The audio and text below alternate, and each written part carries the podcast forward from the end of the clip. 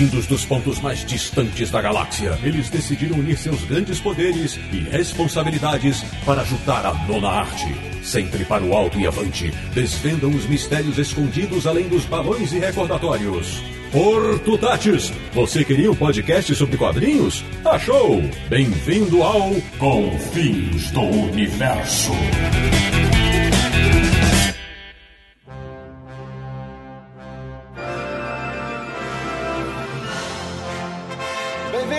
Bem-vinda! Está começando mais uma edição de Confins do Universo, o podcast que mais deixa saudade nos ouvintes brasileiros, que é o podcast do Universo HQ, o site que tem o sonho utópico de ver os quadrinhos voltarem a ser um meio de comunicação de massa. www.universohq.com E o programa de hoje vai remexer na memória dos participantes e também de muita gente que vai nos ouvir. Eu sou o Sidney Guzman, falo de São Paulo e quando garoto sonhava em jogar no Estrela Futebol Clube. De Petrópolis, no Rio de Janeiro, ele que é o mais novo da equipe, mas também é o que mais sente falta dos formatinhos. Samir Naliato. Já vi que esse programa vai dar uma polêmica.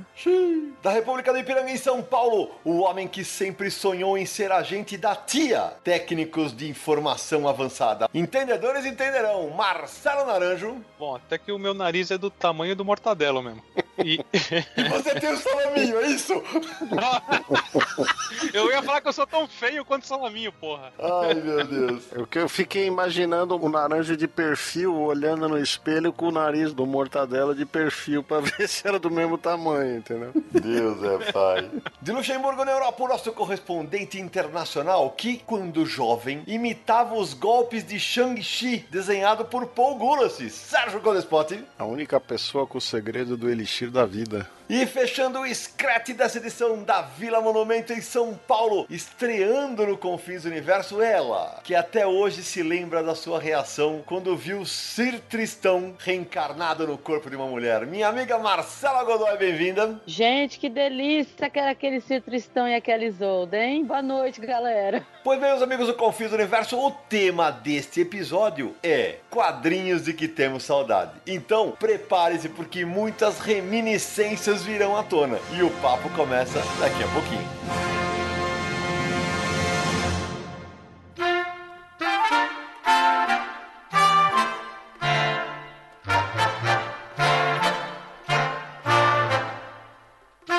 Começando mais um Confins Universo, meu amigo Sabino Aliato. Aquele recado inicial para quem quer nos apoiar no Catarse. Como a gente lembra em todo episódio, a gente tem uma campanha de financiamento coletivo. No Catarse, é só você acessar catarse.me barra universo HQ. Você pode acessar lá e ver todos os detalhes de como funciona essa campanha, todos os planos de apoio, todas as recompensas. E lembrando que é da modalidade recorrente, ou seja, o seu apoio ocorre mensalmente, certo? E lembrando que você que está aí aguardando, o próximo sorteio para apoiadores está chegando. Fique de olho no site Universo HQ, fique de olho também nas nossas redes sociais que nós vamos divulgar os próximos kits que vamos sortear. E para você quiser participar desse sorteio, é a partir do plano de capa dura. E no futuro nós vamos fazer mais um sorteio especial para todos os apoiadores, independentemente do plano. É isso aí, a gente teve uma pequena queda no número de apoiadores, mas convoco a todo mundo que nos ouve, que já foi apoiador, que de repente passou por uma fase. Volte a apoiar a gente.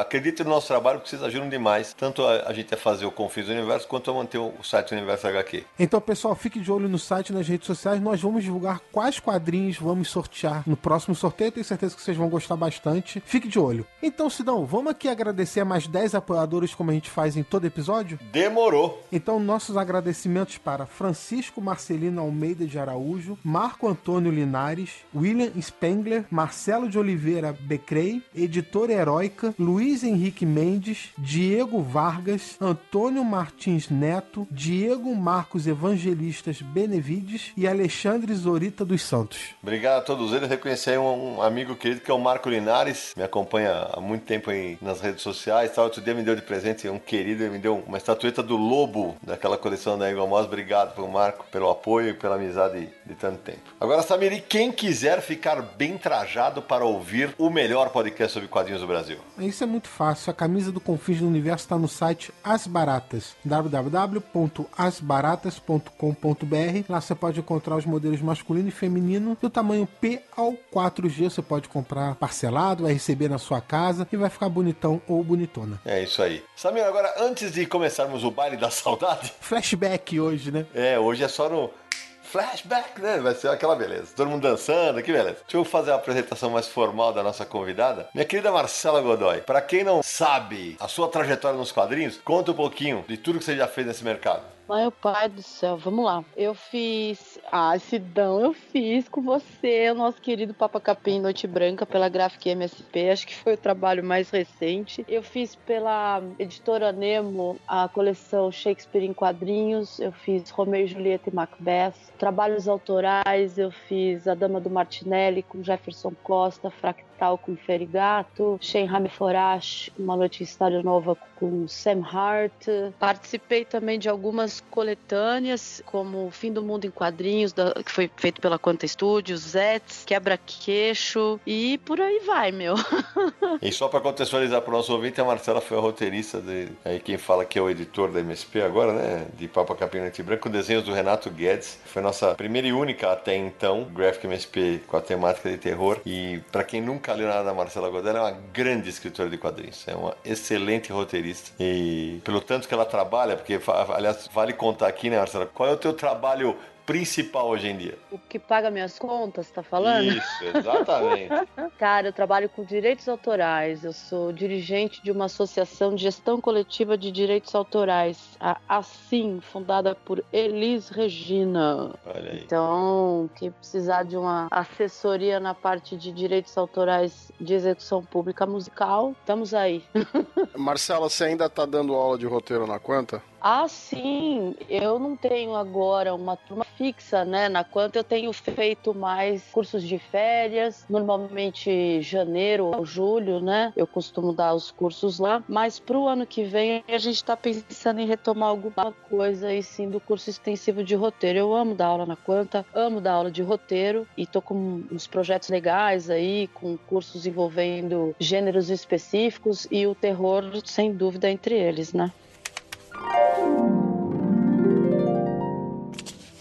Bom, meus amigos do que eu fiz universo, agora sim vamos começar a falar de saudade, porque é o seguinte, a gente tava na discussão qual vai ser a pauta do próximo Confins, tal, vamos fazer sobre algum filme, sobre alguma obra específica. Aí eu sugeri esse tema, todo mundo curtiu, porque afinal de contas, uma das coisas que os nossos ouvintes curtem pra caramba é quando a gente começa a contar história, né? E quando a gente conta a história das coisas que a gente gostava. E aí, hoje o que vai valer é o seguinte, é aquele quadrinho que te deixa com saudade vai, ah, mas ele já foi republicado? Ele não foi republicado, não importa. O importante é que existe o elemento da saudade nessa história. Você pode ter, se você lê a cada semana, se você lê a cada mês, se você não lê, você tem saudade de ler, vai valer tudo. Então hoje o, o programa é pra gente jogar conversa fora. E quem vai começar contando do que tem saudade é menino Sérgio Codespot. Ó, eu tenho muita saudade daquelas HQs da década de 80, né? Mas eu vou começar com uma que é até um pouquinho mais velha, que é do final da década de 70 no Brasil e de 75 nos Estados Unidos, que é a fase do Mestre do Kung Fu com roteiro do Doug Moench e arte do Paul Gulas. Que foi o que eu usei na tua abertura. É, o Elixir da Vida, o Elixir Vitae, é o que o Fu Manchu tomava para ter a vida eterna, né? Por isso que ele estava sempre vivo, apesar de ter mais de 200, 300 anos. O Mestre do Kung Fu, ele foi publicado pela Block, ele foi publicado pela Editora Abril, mas a fase que acho que a maioria das pessoas aí da minha idade vai lembrar é quando ele saía na revista Heróis da TV e depois nas Super Aventuras Marvel, né? Espetacular. É, essa fase do Heróis da TV tem a fase clássica do Paul Gulacy na série, que são quatro historinhas específicas, né? Tem a primeira que é onde ele enfrenta o Carlton Velcro, que era um vilão que tinha lá um arsenal nuclear, era uma coisa bem James Bond, bem assim inspirada no Steranko e tal. E depois ele tem uma aventura com um personagem que chamava o Gato, que era o Shen Kuei, que era o, digamos, o É, exatamente. é, é é talvez o auge da série essa, essa luta do mestre do Kung Fu com um fulano que lutava tanto quanto ele. E tem um, um final que é uma grande saga contra o Fu Manchu e, e, e a Fallow Su, que é a, a filha dele, né? Que é um, uma série de várias partes também, com todos os personagens clássicos. Agora, isso era, era para mim é muito nostálgico, porque eu ainda era bem jovem nessa fase. Esse material da Heróis da TV começa em 79, as primeiras publicadas pela Abril. Eu tinha alguma coisa da Block, mas era picado, eu não tinha a série completa, né? Então foi realmente assim, no final dos anos 70, começo dos anos 80, que eu fui lendo esse Mestre do Kung Fu e depois eu arranjei as gringas. Quando eu tava mais velho, eu consegui essas edições que saíam na Abril, eu consegui as, os originais americanos. Então tenho muita saudade de ir na escola e comentar com os amigos da classe. Tinha aquela coisa de você correr na banca para tentar achar a revista para não perder uma edição, né? É uma saudade grande. Visitas semanais, quando não três vezes na semana, né? Na banca. e se deixasse todo dia, se deixasse.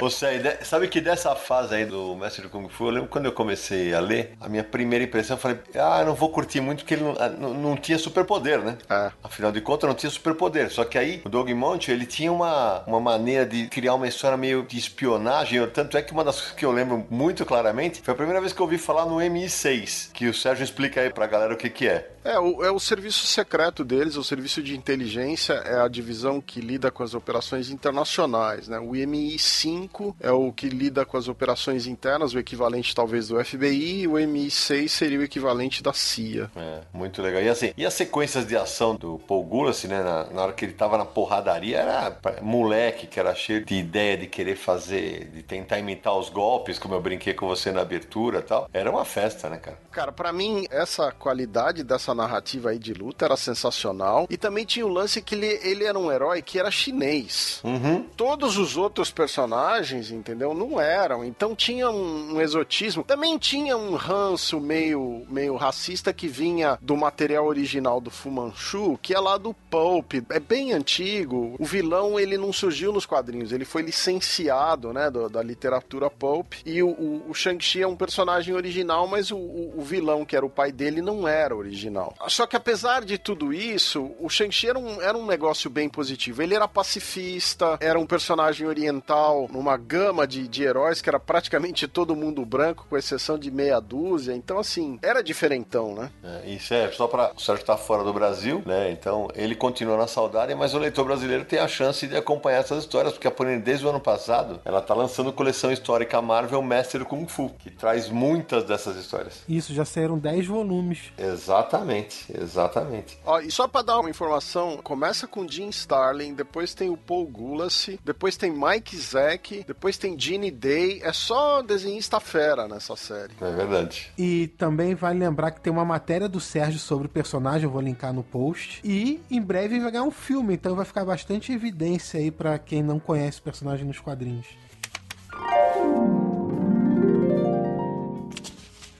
Bom, agora vamos para mais novinha da turma, que tem 22 anos, né, Marcelo? É. Posso rir aqui? Conta aí, mano, de que quadrinho você tem saudades? Pô, você tava aí falando, olha, eu tenho saudade do Brian Freeman, eu adorava ler aquele mangá, dialogava muito com a minha... Eu, quando eu era adolescente, eu era muito... Aquela adolescente meio... Não existia o emo ainda, né? Não tinha essa palavra emo lá, né? Era mais gótico mesmo, né? Eu achava aquilo muito triste, né? Você ficava buscando um motivo para chorar, então eu ia ler Crying Freeman para isso, né? E sem falar que ele aparecia pelado na revista também, que era uma coisa coisa que conversava muito comigo. Eu adorava aquele japonês todo tatuado, pelado na revista. É, não vai cortar isso, não, né? Não, não, não, de jeito nenhum. Pelo contrário. O Evandro, seu marido, vai ouvir. Meu Deus do céu. Não, eu vou falar pra ele que deu errado, não conectou, não rolou o papo. Mas eu gostava realmente de ler pelo traço, pela história. É uma revista que eu tenho falta, principalmente porque eu nunca, eu nunca soube como acabou. Assim, agora Agora, a minha memória é uma bosta, vocês me conhecem já sabem disso, né? Eu soube que depois, me parece que, acho que foi a Panini que publicou Sim. esse material aqui, anos e anos depois, não foi? Sim, a Panini republicou o material a partir de 2008, se eu não me engano. E foi inteirinho, né? E eu nunca, nunca fui atrás de ler para saber como é que a história acabava, né? Eu lembro que a Nova Sampa meio que cortou o, o mangá antes do, do uhum. final da história do é Io ou Io, não sei como é que fala até hoje o nome dele, né? E aí eu fiquei sem saber saber o final, aquilo me deixou muito puta da vida. Mas era um, um título que eu curtia muito. É, só para completar a dúvida da Marcela, Crime Freeman foi sim republicado pela Panini entre 2006 e 2007 em 10 volumes. Então já tem mais de uma década também que saiu. E você perdeu ele peladão. Você não sabe como ele terminou pelado, Marcelo. Deixa eu lá. Passaram a katana no bilau dele, acabaram com a minha alegria no final. Você quer apostar? Não vou falar nada, sem spoiler. e a primeira vez que o Crime Freeman saiu no Brasil, como a Marcela falou, foi pela Nova Sampa em 1990. Então, quer dizer, era brincadeira, a Marcela não tem 22 anos, tá, gente? Desculpa. É isso que eu ia falar. Já, por aí já dá pra ver que eu não tenho 22, né? Se ele foi lançado em 1990. pois é. Agora você, meu amigo Marcelo Naranjo. Bom, já que é pra falar de saudosismo, por alguns motivos familiares, o, um quadrinho que eu tenho saudade, porque por coincidência tá voltando agora pras bancas, é o Fantasma, né? Criação do Lee Falk, que no início teve desenhos do Ray Moore, né? Do Wilson McCoy, e que no final da década de 70, quando eu era bem criança, meu pai comprava essas revistas com dois intuitos. Um era de consumo próprio, porque ele também gostava muito do Fantasma, e na sequência, quem lia, nessa época eu já li, acho que eu já li, assim, não via só figuras, não, acho que eu já sabia ler. Era eu. E assim, um quadrinho que até hoje eu gosto, um personagem icônico aí do. Alguns dizem que não é super-herói, né? Que é só um herói, porque não tem superpoderes, mas ele é um dos personagens que está no início de tudo. Uh, e tem aquela coisa, né, da época, né? A gente achava, né, da África misteriosa, era outra época, né? E, mas ele tinha aquelas coisas do anel da caveira, que ele dava um soco nos vilões e marcava com a cara da caveira. Ele tinha um lobo, que era o capeto, né? Ele tinha um cavalo todo lindão. Que o nome dele era? Herói. Aê, herói, herói. Porra, herói. até que eu tô melhor só. Meu, aqui não tem pesquisa, não, aqui é tudo na memória, meu. Ô, Naranjo, e você dava soco nos seus amigos para ver se ficava a marca da caveira ou não? Então, felizmente para os amigos eu não tinha o anel. Ou felizmente pro Naranjo, porque que ele apanhar ia ser uma grandeza. Ia voltar parecendo a máscara do fantasma, os dois olhos roxos, né? Aí, pra quem nunca leu o fantasma, né, o anel da caveira, que é o que ele marcava os vilões, ele também tinha um outro anel que ele marcava os amigos. Que ele tinha um outro símbolo que era. Ah, eu confesso que eu não lembro disso, hein? Eu lembro, eu lembro, só que agora o que eu não lembro é como ele marcava os amigos na porrada, é, é isso que eu não. Mas deixa eu entender, ele marcava os amigos pros amigos poder ter passe livre no Play Center, assim, tipo. É, alguma coisa assim, pra poder ir na selva, aquela coisa. Se fossem capturados, acho que pra saber que eram protegidos deles, devia ser algo do tipo. Não, é, o Marcelo Naranjo não lembra, mas eu vou falar que eu acabei de achar uma matéria de 17 de fevereiro de 2006, num site chamado Universo HQ, escrita por um certo Marcelo Naranjo, que fala que na mão esquerda, um anel com a marca do bem simboliza proteção. Aqueles que detêm esse símbolo estão sob o zelo do fantasma. Mexeu com eles, adivinha quem é pra dar umas porradas. É verdade, ainda bem que aqui é pesquisa, né, Naranjo? e outras curiosidades, né? Na, na, nessas revistas em formatinho, nessa época da RGE, final da década de 70, muitas eram histórias publicadas originalmente em tiras que eram adaptadas para o formato de quadrinhos. E tinham vários quadros redesenhados. E hoje eu sei que os quadros redesenhados eram pelo Júlio Shimamoto e pelo Valmir Amaral. E parece, inclusive, que tem algumas histórias inéditas, né? Mas nem, nem tudo tinha. Quer dizer, não tinha crédito na época, né? É. Nário, eu tenho duas saudades em relação ao Fantasma. A primeira, já contei algumas vezes, porque a minha primeira matéria sobre quadrinhos publicada, ela sai na revista Sandman, mas ela sai primeiro na revista Fantasma número 7, que era uma releitura do Fantasma na DC Comics. E essa era a primeira saudade, porque a, foi a primeira matéria. E depois, quando eu vou trabalhar na Globo com o Leandro Luiz de Delmanto, a editora publicava o Fantasma Clássico. Então eu cheguei a, a, trabalhar em alguma dessas edições aí no começo dos anos 90, né? E o personagem já era um clássico em 1990, né? E essas edições clássicas eram em preto e branco, né? Sim. Tinha o Mandrake clássico também, não tinha? Sim, sim, também saía. E outra curiosidade é que, apesar de ele ter namorado por décadas com a Diana, ele acabou casando no fim da década de 70 e depois teve filhos, etc, né? Foi algo diferente, eu diria.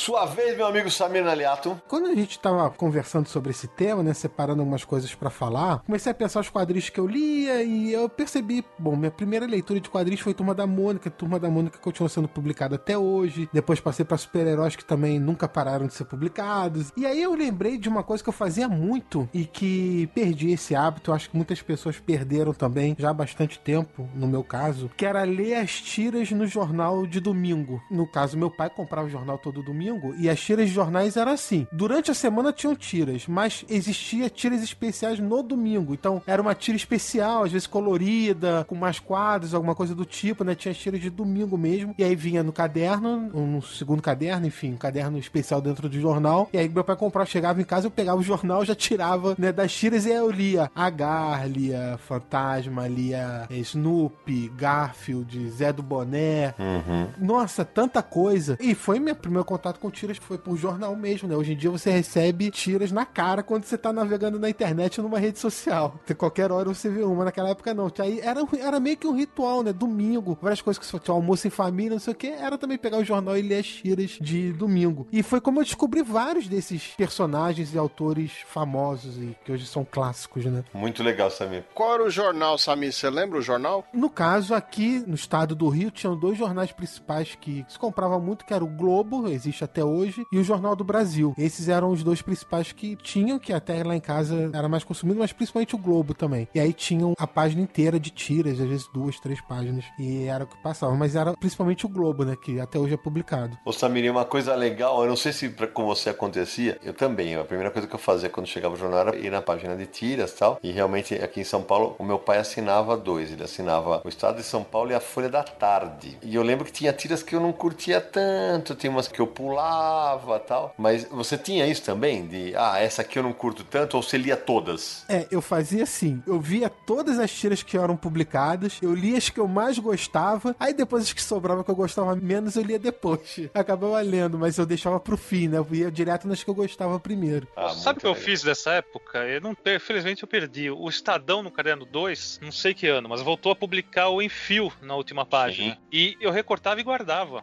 Porque eu achava o cara. Não sei se eu tinha idade pra entender, mas putz, eu, eu achava muito bom. E isso é curioso também, porque assim, tinha coisa que eu lia e eu não entendia direito. Eu falava, ah, tá, ok, beleza, vou pra próxima. Mas depois que você cresce, você lê, né, seu contexto já é outro e tal, você entende e gosta do negócio, né? Esses autores puxam a gente pra cima, né? É muito É. bom isso. Eu recortava e colava nos cadernos velhos da escola. Eu também. Vocês estão falando, eu tô aqui lembrando. Eu lia, cara, que eu nem sei agora. Não tinha uma folhinha? Lembra da Tinha. Folha de São Paulo? Tinha. Claro, Tinha claro. folhinha, não tinha. Eu lembro que eu acompanhava as tiras, na folhinha acho que saiu muita coisa do Maurício. E agora a minha memória tá meio confusa, porque, enfim, isso faz anos demais, né? Foi da minha infância. Mas assim, eu me lembro muito da folhinha e me lembro também de ter um caderno que era tipo a folhinha, só que ela não saía completa. Eu acho que era uma vez por semana que publicava umas tiras coloridas, que foi onde eu conheci o Garfield, o Agar, o Recruta Zero. Assim como você, Sidney, tinha umas coisas que eu não curtia muito também, que eram mais serionas, assim. Mas eu lembro do Fantasma. E o Fantasma, eu curtia ele. Eu nunca li um gibi do Fantasma, cara, mas as tiras do Fantasma eu lia todas. Era muito engraçado isso, né? Isso que a Marcela falou, até pro nosso ouvinte que é mais novo, além da folhinha, no começo dos anos 70 e durante boa parte deles, a Folha de São Paulo teve um suplemento chamado Quadrinhos. E tinha uma página de Asterix em preto e branco. Ele trazia a estreia da Tina, do Maurício foi no- nesse suplemento. Ele trazia Tintin, trazia vários clássicos dos quadrinhos. Então, semanalmente, o leitor recebia um suplemento de quadrinhos. Outros tempos, meus amigos, outros tempos. Vocês comentaram folhinha, o Globo tinha um caderno chamado Globinho. Uhum. Não, e tinha estadinho em São Paulo, era uma tradição. E hoje a gente parava pra pensar que criança praticamente não toca em jornal, né? Não, mas não, não é nem criança, assim, eu não lembro a última vez que eu comprei um jornal. Olha aí. É uma coisa porque você, principalmente a gente trabalha o dia inteiro com internet, a gente tá sempre acessando o site de Globo, site de Folha, site de Estadão e outros portais e, e comprar o jornal mesmo, eu não compro há muito tempo. Eu tenho amigos e conheço pessoas que têm até assinatura de jornal até hoje. No meu caso, não. Vou até comprar um jornal no próximo domingo pra matar a saudade.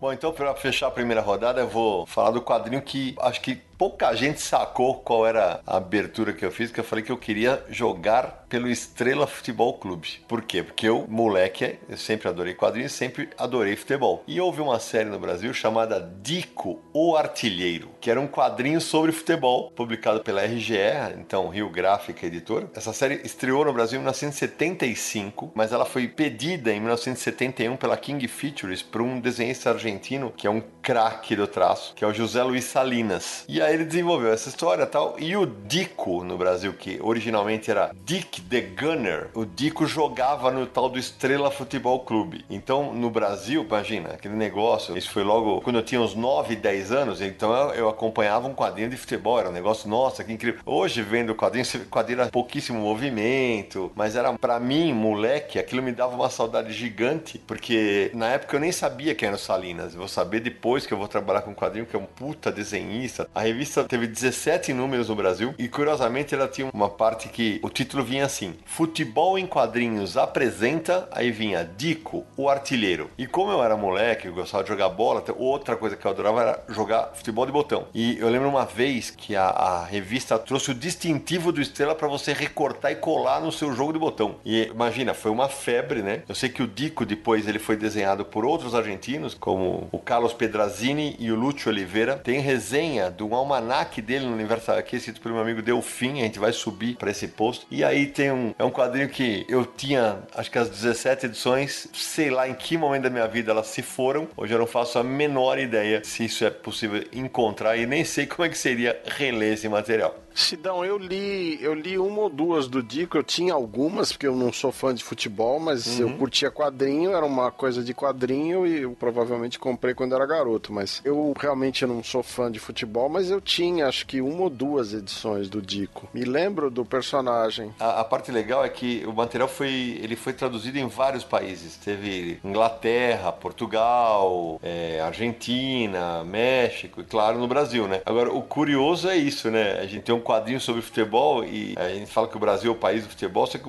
o Brasil, na verdade, tem pouquíssimo quadrinho sobre futebol. E eles recorreram a argentinos para contar. Para mim, o impressionante é aquele desenho do Salinas, que eu não lembrava mais. É isso mesmo. Então aproveita já emenda isso aí. Bom, vamos lá. Eu vou falar de um negócio que muita gente nem sabe que existiu, que é Atari Force. Acabou com uma das minhas indicações, lazarento.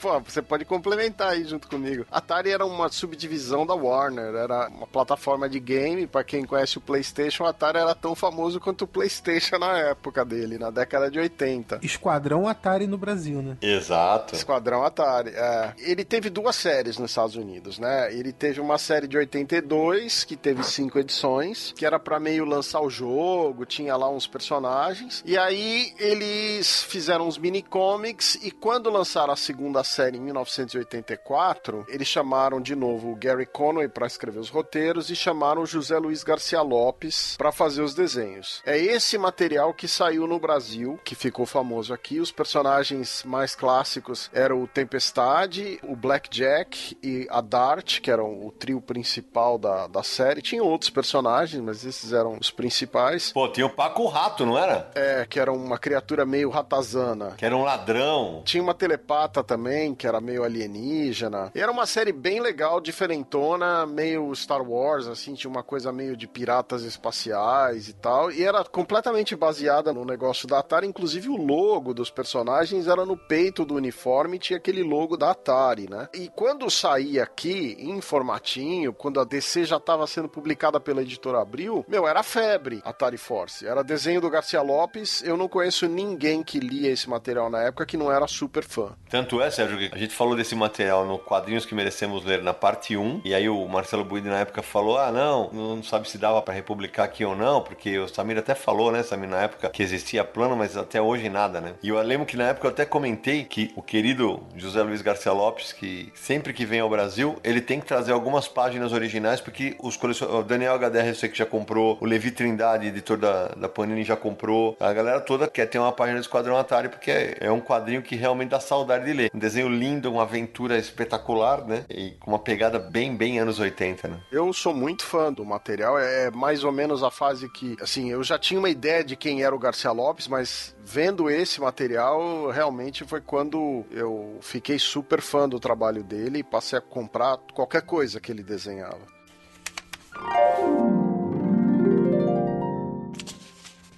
Marcela Godoy, vai você. Então, eu tenho um lance assim comigo, né, que durante um tempo, especialmente quando eu comecei a ler quadrinho, eu não acompanhava, tipo, algum título, assim, né, exceto pelo Uhum. Batman, né. Batman eu sempre tentei acompanhar, apesar de que era difícil, porque eram várias publicações ao mesmo tempo. Mas eu lembro de algumas coleções ou algumas graphic novels, né, alguns gibis que me marcaram bastante, assim. Então, eu me lembro muito de uma coleção que eu adorava, que me fazia muito ir pra banca, que era aquela coleção da Abril chamada Graphic Novel, vocês lembram disso? Opa! Sim. Sim. Eu sei que ela é bem batida tal, mas assim, ela me marcou bastante essa coleção, porque quando eu li, por exemplo, A Piada Mortal, eu li dentro dessa coleção que eu tava acompanhando, né? Eu lembro que eu li o Demolidor lá dentro também, aquela história do Batman, que é o filho do demônio, que ele tem o filho, né, com a filha do Hazal né? Tinha o X-Men Conflito de uma Raça, que foi inclusive a primeira edição. Você acabou de cortar uma da minha lista também, que eu ia falar dela. Ah, que merda! Não, mas essa coleção eu adorava, porque era tipo o monstro da semana, sabe? Eu chegava na banca sem saber o que ia rolar e, e toda vez me surpreendia com uma coisa que não tinha, às vezes, porra nenhuma a ver com a edição anterior. E os títulos eram muito bem selecionados, né? Então foi algo que me fez me conectar muito com o quadrinho, que já foi numa fase em que eu comecei a ler esse quadrinho mais adulto, né? Porque quando era criança, o que me conectava eram os almanacs. Eu amava ler almanac. Eu ficava rezando para chegar ao fim de semana nas férias, para eu ler aqueles almanacs da Disney, né? Que tinham as atividades e os da turma da Mônica também. E dentro, um gibi que me marcou muito, que eu acho que não foi publicado por essa coleção graphic novel, e até foi engraçado porque a aparência dele, né? Parecia que era. Era um gibi. Agora, vocês que são a, minha memória viva vão me ajudar, tá? Ele chamava-se Drácula. É o uma Drácula capa do John J. Não é o Drácula do John J. Mutt, que é o primeiro número da Graphic Album da Abril? Isso, É aquarelado. Cara, isso, aquarelado. Puta, quando eu vi aquilo, eu falei, que coisa linda, meu. Isso é uma coisa que ela é bem nostálgica pra mim, sabe? Porque aquela edição, ela congregava tudo que eu mais amava, né? Naquele momento, que era quadrinho, era Drácula, era terror. Me influenciou demais pra descobrir que eu gostava, que eu tinha vontade de fazer aquilo, né? Você sabe o que a Marcela falou? Eu tava na dúvida se a capa era branca e eu fui checar. Não, a Marcela tem razão. Tem uma mulher que é a, é a Mina, né, Sérgio? Eu acho que não é a mina, não, a mulher da capa, porque a mina não era ruiva, a mulher da capa é ruiva. Tem razão. É amiga dela. A amiga da mina Isso. é a. Peraí, gente. Tem razão. como era- Como ela chamava essa personagem? Mas enquanto a Marcela lembra o nome, ela tá assim de vestido branco. E o desenho do John J. Mutt era. A capa é toda sangrada, é realmente muito, muito bonita. Eu tinha colocado essa coleção de graphic novels também na minha lista e aproveitando já que a Marcela falou dela, tinha graphic album como ela mencionou e tinha graphic Marvel também, esse que aí era só com os super-heróis da Marvel. E a- essa coleção graphic novel, graphic album ainda era bem variado. Tinha é, o edifício do Will Eisner, tinha é, o sinal do espaço também do Will Eisner, tinha American Flag, E teve a era metalzóica. Teve, o, Mar- o Marcelo Naranjo fez uma matéria no Universo aqui no Museu dos Quadrinhos em que ele lista todas, né? E aí vem uma curiosidade, Marcelo, que a gente já, eu já contei em outros episódios de Confins do Universo e tal, que foi, acho que quando foi do Will Eisner que a gente fez um episódio especial. Eu lembro quando saiu o Edifício, que foi o número 8 dessa coleção, foi logo depois de várias de super-heróis. Todas tinham sido super-heróis, todas. Foi X-Men a primeira, depois Demolidor, aquele que você falou do Frank Miller do Sienkiewicz, que é a morte do Capitão Marvel. Aí veio o Homem-Aranha, Batman Piada Mortal, Homem de Ferro Crash, aquela por computador, Batman Filho do Demônio, aí veio o Edifício, do Will Eisner, que eu surtei quando eu li. Até então foi a graphic novel que menos vendeu, porque era aquele negócio, ah, o leitor estava acostumado só com super-herói e tal. E aí o pessoal da Abril, que os editores eram o Marcel Plassi e o Marcelo Alencar, eles começam a deixar, a, a- como a Marcela falou da seleção do título, eles começam a mesclar, eles vão publicar Era Metalzoica, eles vão publicar Void Índigo, depois eles publicam O Surfista Prateado do Moebius e do Stan Lee. Aí vai ter quadrinho europeu lá pra frente, vai ter Mundocão, teve Rocketeer, teve Blunt Epiphany, Blueberry. Aliás, você falou de um, esse Void Índigo aí, eu me lembro bem que quando eu li eu fiquei puta da vida. Até é legal a gente estar vendo esse assunto, porque eu vou ver se eu acho na minha coleção, porque eu li não entendi porra nenhuma. Chegou no final do gibi, eu falei, caralho, essa história não acabou? Ou eu que não tô à altura do intelecto do que foi retratado aqui? Marcela, se eu tivesse perto de você, eu ia te dar um abraço, porque eu tive a mesmíssima sensação. Nossa, velho, até hoje eu tenho esse trauma. Agora que a gente tá tocando esse assunto, eu vou ter que revisitar meus gibis velhos, cara, pra ler de novo.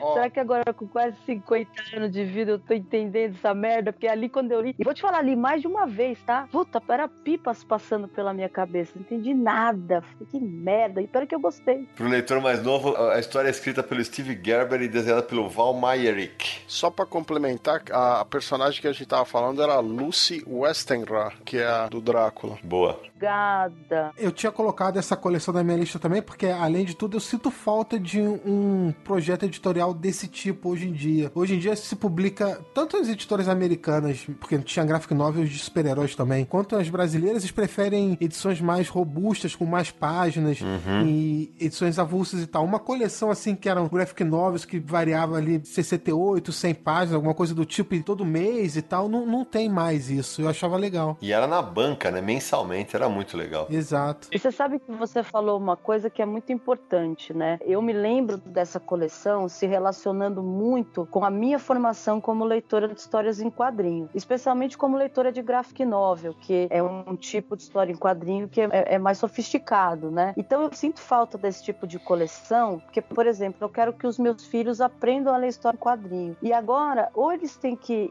ser introduzidos no mundo, que eles vão cair numa timeline que já tá, sabe Deus onde, ou eles vão ter que ler um livro que é extremamente grande, que tipo, ah, é uma minissérie em 10 volumes que tá no encadernado, que tem 200 Pois é. páginas, que eles olham e se sentem desencorajados. Então, Uhum. esse tipo de coleção, principalmente por conta dessa escolha editorial, no sentido de ter títulos tão diferentes entre uma e outra, porra, um troço desse pra você formar leitor de quadrinho é um puta de um instrumento legal pra caramba. Porque você nunca se entedia, você nunca sabe o que vem depois. E era esse mistério que me levava pra banca. E é isso que eu sinto falta pra educar meus filhos hoje como leitores de histórias em quadrinhos, né? Baita Se tiver alguma observação. coisa semelhante, vocês me ajudem, mas eu realmente até hoje não consegui identificar, não. Não tem. Acho que o que tem mais perto é a Graphic MSP e a Graphic MSP são só personagens do Maurício. É o que você falou. Aqui a gente esperava, porque a gente não sabia o que vinha. Quando Ele tinha um anúncio da próxima. Eram coisas muito diferentes, muito diferentes. É, mesmo que viesse só a capa, você fala, que porra é essa, né?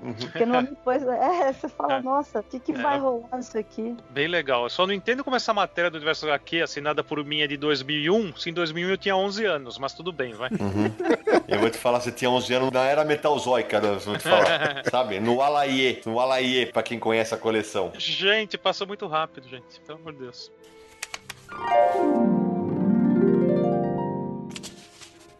Eu vou primeiro contar uma curiosidade. Como eu ia em sebos quando eu tinha 11, 12 anos, 13 anos, já, já frequentava, eu adorava comprar as edições da editora Saber, que também teve outros nomes, Paladino, eh, etc. E eram tijolinhos, né? Em formatinho, mas verdadeiros tijolinhos, em papel jornal, papel fedia. Eu lembro do cheiro do papel. Aí eles lançaram Brucutu, Capitão César, Dick Tracy, Fantasma, Mandrake, Piadas do Bocage, James Bond, inúmeros títulos. E o que eu tenho saudades, que eu lembro que eu tinha um, um onde eu colocava vários números, era da família Buscapé. Quem lembra da família Buscapé que nunca mais saiu por aqui, coitada, né? Leo Abner no original, criação do Al Cap, é um quadrinho importantíssimo norte-americano. O seu autor ficou milionário fazendo esse quadrinho aí, fez sucesso em um monte de países, né? Aqui também saiu com o nome de Ferdinando. E Ferdinando RG, estamos falando de, de década de 70, né? Ele saiu em formatinho pela RG. Na década, no fim da década de 60 ele saiu em formato americano também, também pela Rio Gráfica, né? Curioso uma criança gostar desse tipo de material, porque era um tipo do, do Family Strip, também adaptado para história em quadrinhos para cá, né? Que sempre tinha esse tipo de modificação. Com os costumes do interior dos Estados Unidos, né?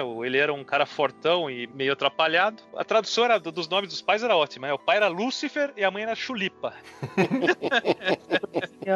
E já, cara, ele se metia em crenca, todo mundo passava o pé nele. E aí, quando ele ficava nervoso, saía briga, ele era forte pra caramba. E, mas hoje eu entendo que era uma baita crítica social aquilo lá, né? Extrapolava, assim, o quadrinho, né? As possibilidades que ele fazia de crítica, de humor, tirava sal de personalidades da época. É um material que foi reeditado nos Estados Unidos de uma maneira maravilhosa. Eu tive acesso a um dos álbuns, está sensacional, mas que eu acredito que por aqui nunca mais nós vamos ver. Eu ia te perguntar isso, Nara, porque eu lia, eu ia te perguntar isso, que a minha curiosidade é que você curtia isso quando garoto. Eu não conseguia gostar. Eu fui virar fã de Ferdinando depois de adulto, justamente quando eu comecei a entender o que era. Pra mim não me pegava quando era moleque. Curioso que pra você encantava, né? Eu gostava. Não sei se é o traço humorístico, bem divertido, né? As gags, talvez. E tem uma edição que saiu pela RG, que é um clássico dos quadrinhos, essa merecia uma reedição, que é Ferdinando e o Schmutz. São os bichinhos brancos fofinhos que eles aparecem e eles te dão tudo. Eles dão carinho, eles viram alimento, eles viram o que precisar. E a humanidade passa a não ter necessidade de se acomodar. Então eles viram um perigo pro mundo capitalista. É uma, é uma sátira, na verdade, mas é uma história muito louca. Essa merecia uma reedição por aqui. Olha, vocês, não sei se vocês sabem, mas o Al Cap nos Estados Unidos, ele teve vários casos de assédio sexual, de assalto. Ele era um cara bastante poderoso na época, ele tinha inclusive influência em Hollywood. Tanto a Grace Kelly quanto a Goldie Hawn, nas biografias delas, elas falam que foram assediadas pelo Al Cap. E teve um jornalista investigativo na década de 70 também que mostrou vários casos onde ele, ele nas universidades, ele mostrava a genitália para as alunas. Nossa. Ele teve que pagar. É, é um caso bem feio. E é por isso que hoje em dia você vê muito menos relançamento de coleção do All Cap nos Estados Unidos. E uma das razões pelas quais no resto do mundo ele também não está sendo muito republicado. Eu não fazia a mínima ideia disso e acabou de perder a graça os quadrinhos dele. Não, não tinha a mínima ideia disso. Nunca tinha ouvido falar disso, disso daí. É, o cara do Gato Félix, o Pat Sullivan, também é outro picareta desse mesmo nível também. Bem complicado. Eu vou dar um pulinho pros super-heróis agora, porque eu sei que muita gente não gosta e tal, mas eu sinto saudade dos crossovers. Marvel DC, ou com outras editoras. Eu acho que era um tipo de material assim, que eu sei que a qualidade não era boa, a maioria deles não tinha uma qualidade boa, mas assim, como fã, era uma coisa legal de ver personagens que você nunca tinha visto se encontrar e numa história. Eu achava legal. Quando lançava uma edição, normalmente eram edições únicas, né? Um especial de poucas páginas, não costumava ser séries mais longas. Era um material que eu ficava curioso pra ler, pra ver como é que faziam. Depois que foram sair crossover Liga da Justiça e Vingadores foi com quatro partes, aí o Marvel vs DC já teve, foi mais longa também. Mas antes eram edições especiais com encontros bem específicos. E eu curtia ler essas, era divertido, assim.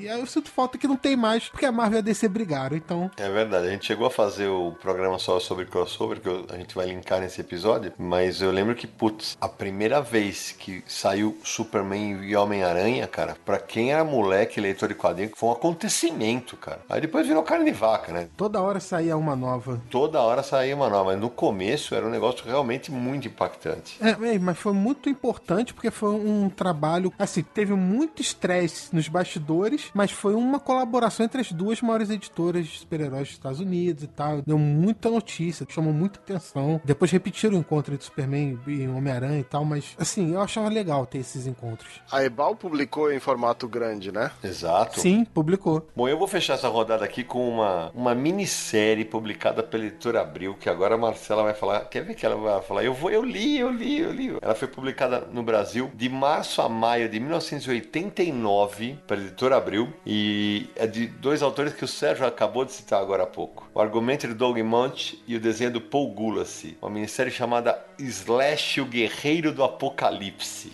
Quem aí leu? Eu, Slash Marauder. Uhum. Não li, que vergonha pra mim, vergonha pra Não, minha você era, vaca. você era muito novinha. Três números.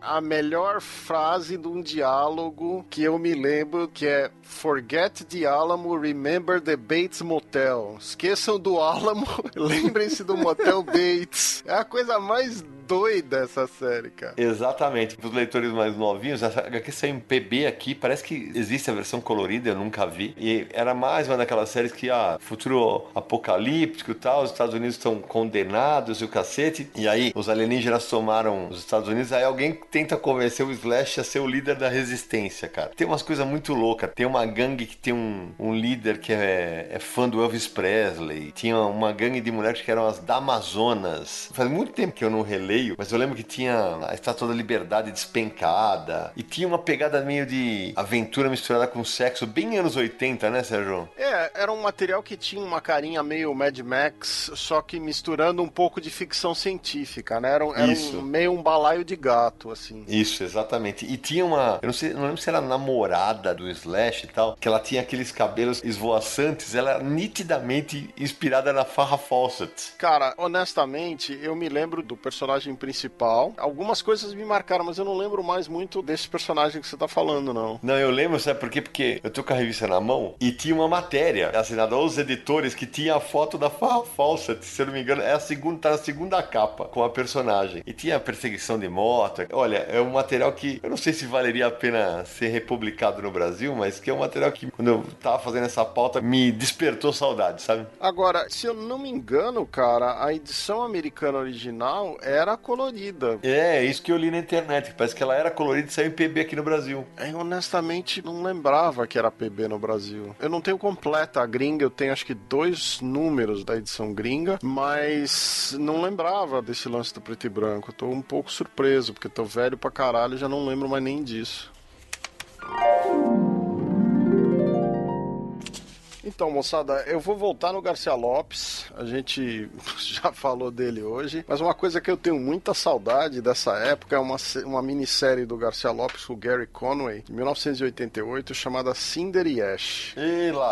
Abril publicou isso numa minissérie de duas partes. E nos Estados Unidos saiu em quatro partes. Eu acho que a primeira curiosidade é que é um material que era mais policial, mais investigativo, tinha a ver com a guerra do Vietnã, antes de ter a onda Vertigo, com 100 balas e com esse retorno, com essa retomada das histórias policiais. E ao mesmo tempo tinha uma arte espetacular, era uma história mais realista, não era super-herói, era um material da DC que tinha a ver com guerra, era, era diferente, cara. Eram dois investigadores particulares, tinham um passado ligado à guerra do Vietnã, e acho que surpreendeu todo mundo, né? E se eu não me engano, não foi reeditado, foi, moçada? Então, tá anunciado pela Panini para esse ano, né, Samir? Exatamente. Esse material não foi reeditado, mas a Panini anunciou com intenção de publicar em 2019. Não sei se vai sair mesmo em 2019, mas foi anunciado. Então quem tá ouvindo o Sérgio já anota aí, deixa separado para quando sair correr atrás. E quem é ouvinte do Confuso Universo de longa data já me ouviu falar dessa obra porque assim, ela tem um lugar especialíssimo no meu coração. Primeiro porque eu adoro a história. Segundo que a primeira matéria que eu peguei a uma pauta, o primeiro freelancer que eu peguei na área de quadrinhos, que foi essa matéria que eu já citei, que saiu no Fantasma, não sei o que, que foi uma matéria sobre quadrinhos e música na editora Globo, foi porque o Leandro, Leandro Luigi, leu na época uma resenha que eu tinha escrito na faculdade de Cinder Ash. Então eu tenho um carinho especialíssimo por essa obra. É uma obra que me dá saudade mesmo. É um material realmente muito bom. Tomara que quando a Panini republicar, que mais e mais gente conheça esse material, porque vale demais a pena. Bom, então eu vou pegar aqui esse gancho do super-herói que veio no bloco anterior, né? Na rodada anterior, para falar de um título que, aliás, me levou a conhecer o Codespot. Sem eu saber que o Codespot era o Codespot. Porque acreditem-me, o Codespot já não foi o Codespot no passado. Estão me entendendo?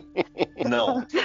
eu, eu explico o desenho. Eu curtia demais, como eu disse antes, eu adoro Batman, né? E eu adorava uma coleção que chamava-se Legends of the Dark Knight. E eu comprava essa coleção quando eu comecei a ler isso aí. Inclusive, eu fui estudar inglês para poder ler isso daí, né? Me ajudou a aprender inglês de bi, cara. E eu comprava num, numa loja que ficava na Ana Rosa, no metrô Ana Rosa, aqui em São Paulo, chamada Alex Comics. E ninguém menos do que o senhor Sérgio Codespot era o ilustre vendedor de gibis dessa loja. E essa loja era muito louca porque a gente que era doido por quadrinho ia lá encomendar os pacotinhos. Quem lê quadrinho no passado sabe o que são esses pacotinhos. A gente ligava lá, encomendava vários títulos e o Sérgio, na Alex ali, separava todos esses títulos que vinham da Devir, que eu acho que na época era a única que importava, e ele juntava esses vários pacotinhos e aí quando chegava lá semanalmente ou quinzenalmente, juntava aquela puta galera lá, né? E esse título, Legends of the Dark Knight, era assim o meu favorito dos títulos do uhum. Batman, que na época tinham vários também que eram publicados ao mesmo tempo. E Sim. acho que ele saiu aqui depois, na abril, pouco tempo depois, com o nome de Lendas do Cavaleiro das Trevas, né? Isso mesmo. Eu nem sei até onde essa publicação foi, porque alguns anos depois eu parei de ler o título em inglês, comecei a ler o título em português, e isso também foi cortado. Mas é um título que conversa demais com a minha formação, e hoje, mais especialmente ainda, pelo fato de eu descobrir muitos anos depois que um dos meus amigos mais queridos na vida era o cara que me vendia gibi, era meu traficante de gibi quando eu tinha 16 anos de idade. E quer dizer que quando tá gravando você não fala mal do Sérgio, quando tá fora do ar você fala, é isso. Puta, fala mal pra caralho. Eu vou esclarecer aqui, gente, que assim, o Sérgio sempre foi essa pessoa insuportável que vocês conhecem. Esse ser humano simpático. Eu lembro que eu chegava lá e eu tímida, eu já fui tímida, né? Por isso que eu sou assim hoje, porque ele me causou esse trauma. Eu falei, nunca mais vou ser tímida. eu lembro que eu chegava lá e eu vim aqui buscar meu pacote. Não está pronto. O seu não está pronto. Eu falava, meu Deus, que filha da puta, em quantas caixas esse cara tem que olhar pra montar o kit? Que não é possível, né? E eu ficava agoniada, porque também confidencialmente, assim como o Crying Freeman eu gostava de ver pelado, eu não via a hora de sair uma edição em que o Batman ia mostrar para além do seu lindo peitoral. Inclusive, diga-se de passagem, esse sonho se realizou acho que no ano passado, no gibi que foi escrito pelo Azarello, que tem uma página maravilhosa. Que foi censurada depois. Eu nem li, eu li, eu baixei só a página. Mas isso aí não era o peitoral, era o pintoral. É. Mas veja, 20 anos esperando esse momento, né? Tudo que eu tinha pra ler de Batman eu já li, gente. Agora é só ilustração. Era o bate-negócio, né? Vamos lá. É isso aí. Só uma, uma correção do que a Marcela falou. Lendas do Cavaleiro das Trevas é uma coleção atual da Panini. Se eu não me engano, o Legends of the Dark Knight saía no Brasil pela Abril naquelas séries Um Conto de Batman. Era isso mesmo, era isso mesmo. Eu me confundi. Um conto de bar, obrigada. Exatamente, que é xamã, não era? Isso aí. Isso, primeiro. É isso aí, era isso aí que eu. Desculpa, gente. Como eu falei, eu não fiz pesquisa, eu tô falando tudo da minha cabeça e a minha cabeça é um cacete, né? Então.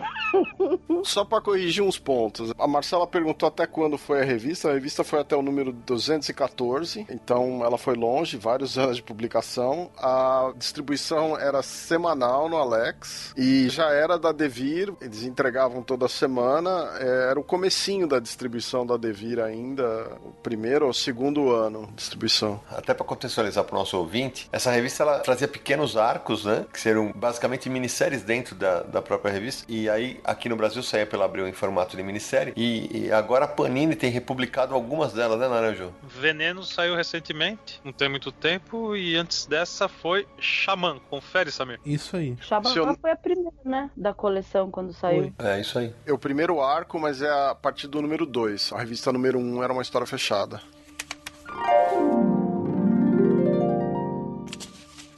Já que a gente tá falando de saudade, eu vou comentar do material que, curiosamente, eu percebi agora que é um dos poucos materiais antigos que não foi republicado por aqui e aparentemente não tem nem perspectiva de ser. Que é uma minissérie em quatro volumes que saiu pela editora Globo em 1990, chamada Gilgamesh 2. Roteiro e arte de um cara que eu sou muito fã, que é o Jim Starlin. E a história era um futuro distópico, com dois alienígenas que vieram pro planeta Terra. Um eh, é adotado por uma hippie muito louca, né? E ele é forte pra caramba, mas todos pensam que ele é humano. E aos poucos, como ele vai em guerras, etc, etc, ele vira o líder da humanidade. Até que encontra o irmão dele no meio da floresta. Ele era um protetor da floresta, alguma coisa do tipo. E quando os dois se encontram, eles percebem que eles são iguais. É uma história pesada, adulta, cheia de, de violência, coisas do tipo, né? O Stalin sempre foi pegar essas ficção distópica, era com ele mesmo, né? Vocês curtiam esse material? Eu acho que é um material que até valia uma republicação. Isso entrega meio idade, mas é... depois dá uma olhada no expediente da minissérie.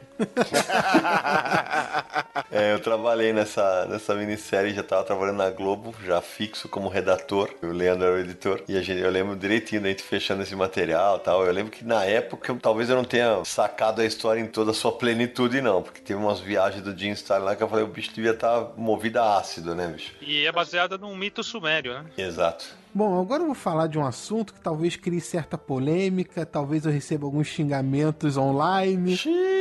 É, vamos ver o que vai acontecer. É o formatinho, o famoso famigerado formatinho, né? Porque eu tenho que confessar que eu sinto certa saudade do formatinho. Deixa eu explicar direito isso. Eu prefiro o formato americano, eu prefiro, na verdade, o, formato original da obra, né? Pra fazer a representação justa da obra, como foi pensada, como foi planejada. Então eu prefiro o formato americano ou que seja o formato original de uma obra. Mas não é por isso que eu vou fechar os olhos pra importância que o formatinho teve numa época no Brasil. E eu, por exemplo, eu sou um leitor formado com formatinho, não tem como fugir disso. Você comprava uma revista que por causa do formato era mais barata e vinha com três ou quatro histórias, se fosse alguma revista mais grossa, mais ainda. Mas que às vezes você comprava, você lia aquelas quatro histórias por um preço bem mais em conta do que se fosse publicado de uma outra maneira. E foi por isso que eu consegui ler tanto quanto eu li na época. Às vezes era um personagem que se fosse uma edição própria eu não teria comprado, acabei conhecendo porque fazia parte do mix daquela revista. Enfim, eu acho que o formatinho foi muito importante num período do Brasil para formar leitores, para trazer conteúdo pro Brasil e você conseguia ler uma variedade de personagens graças a esse formato. Diferente, até o, o mercado mudou muito, então hoje é bem diferente, mas hoje as revistas, as têm menos, as revistas mensais que eu tô falando, tem menos páginas, tem um acabamento mais é, luxuoso, tem um preço maior, é, outras são encadernados e que se eu fosse aquele leitor hoje eu não conseguiria ler tanto quanto eu li no passado. Então, eu tenho uma certa nostalgia pelo formatinho, mesmo preferindo o formato americano. Nossa, Samir, eu também, eu também fui formado, acho que todos nós aqui fomos formados com formatinho, né? Mas eu, eu, eu, lembro que o dia que eu botei todos os meus, quase todos os meus na caixa, no porta-mala do carro e levei embora, eu falei, fechei o porta-mala, falei, não abre mais, senão vai ficar aqui. E aí foi tudo embora. E, até porque hoje as principais sagas estão sendo relançadas em formato americano há alguns anos, né? Por mais que o valor afetivo me pegasse, saber que aquelas histórias muitas vezes foram reescritas me incomodava. Abraço JP e Elcio para deixar registrado só pro JP, só pro JP escrever para mim no WhatsApp no dia seguinte saiu o podcast. Mas realmente não dá para negar, o formato teve muita importância. O caso de reescrever histórias não é nem tanto culpa do formato, né? Uhum. O, o, problema maior do formatinho era assim, às vezes tinha que resumir muito uma fala ou alguma coisa, porque o espaço diminui, obviamente, né? Você diminui o formato, você diminui o tamanho do balão, do recordatório e tal, então às vezes você tem que fazer um resumo ali para caber tudo na história, mas era isso. Do formatinho eu vou acrescentar que a gente pensa às vezes muito no super-herói, mas Turma da Mônica era formatinho, Disney sim. era formatinho. É? Sim, sim. Até hoje, né? É, então, e tem muita coisa que saía, tipo, sei lá, Pantera Cor-de-Rosa, Turma do Arrepio, tinha tanta coisa que saía. Sérgio, tudo era formatinho. É. Luluzinho era formatinho, Xuxa. Não, é que tinha umas coisas da Ebal em formato maior, às vezes, né? Sim, é verdade. Tinha algumas revistas em formato maior, mas a maior parte das publicações, até por causa da questão da crise do papel na década de 70, era formatinho, né? Não, e é legal a gente situar isso pro nosso ouvinte mais novo, que as editoras que publicavam em formatinho, Abril, Globo barra RGE, Block, Ebal, todo mundo publicava em formatinho, cara. A Saber, né, Naranjo, que era também formatinho. Tudo formatinho, tudo. Nossa, tudo, gente, eu acho que a nossa geração, a minha, eu tenho 46 anos, né? Eu posso falar, não tenho vergonha, mas assim, a minha geração, até onde eu me lembro, ela foi formada no formatinho não só nesses títulos dos almanacs da Disney, Maurício de Souza, essa coisa, mas eu me lembro de ter lido, gente, a queda de Murdoch claro. em formatinho, toda aquela história da queda do morcego, quando o Batman toma aquele cacete uhum. do Ben, foi nos formatinhos, né? Um monte de títulos que via misturado, que eu ficava puta da vida com aquilo. Muita coisa. Eu me lembro quando o formato americano eu conhecia dos títulos estrangeiros que eu comprava lá, com o Sérgio, inclusive. Só algum tempo depois, acho que no começo da década de 90, que chegou nessas edições que nem um conto de Batman, né? Que aí foi sendo gradativamente substituído. Me corrijam se eu estiver errada, mas Não, eu tenho uma, uma, recordação muito nítida disso. E, meu, você falou tudo. É, é nostálgico pra caramba é, lembrar do formatinho. Eu achava engraçado na época porque você comprava tudo de formatinho e de repente aparecia um formato americano e você, caramba, isso aqui é especial. Às vezes nem era, mas dava a impressão que era, entendeu? Aquele é herói da TV eu comprava muito. Opa! Tá dentro desse contexto aí também, dessa fase para mim. Então eu vou aproveitar o gancho da Marcela, porque a minha próxima saudade é exatamente formatinho e é exatamente Heróis da TV. Só que não é o Heróis da TV da Marvel. É a primeira fase da revista Heróis da TV da Abril, que era com os heróis da Hanna-Barbera. E eu era moleque, foram lançadas 32 edições de 1975 a 1977, quer dizer, eu tinha de 9 a 11 anos nesse período, e as capas eram todas muito coloridas tal. E como era a época de acompanhar os desenhos animados da Hanna-Barbera na televisão, eu vibrava, né, de ver lá. Eu lembro que a capa do número 1 um era o, era o Homem-Pássaro, né, então eu, lia ouvindo Homem-Pássaro, né, aquele negócio. Aí tinha Sansão e Golias, Herculoides, Shazam, aí depois tinha My Thor, teve uma série que eu adorava, que era um live action com bonecos, que era o Banana Split. Eu adorava aquilo, porque eram só histórias fechadas, que tinham a ver com os desenhos animados ou não. Tinha Frankenstein Jr., Os Impossíveis,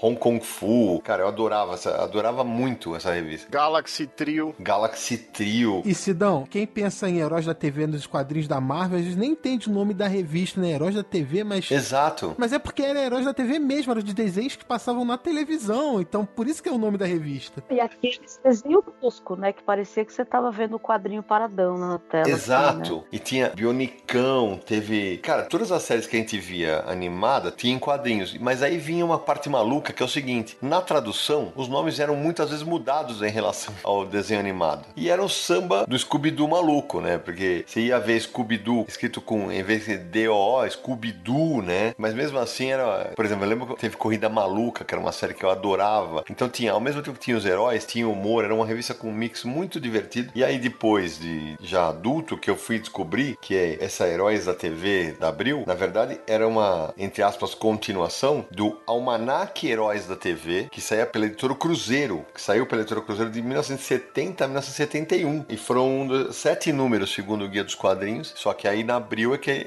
a revista se tornou mais popular para os leitores de quadrinhos da época. É uma revista que de verdade eu tinha saudade. E os pessoal da nossa geração fez o favor de sumir com essas revistas, que não aparecem nem sebo em lugar nenhum, e quando aparece é duzentinho cada É número. caro pra caralho. Todo mundo guarda, pô, carinhoso. Pois é. Ó, não sei, Samir, se todo mundo sabe porque eu já contei isso num episódio aqui do Confins. O idiota que quando era moleque, que não tinha dinheiro pra comprar bonequinho, eu recortava as revistas pra lutar. Foi você. Boneco de papel. Então eu recortava o Homem-Pássaro pra lutar com o Space Ghost, era uma beleza. Será que o meu Camelot 3000 tem algum valor, então?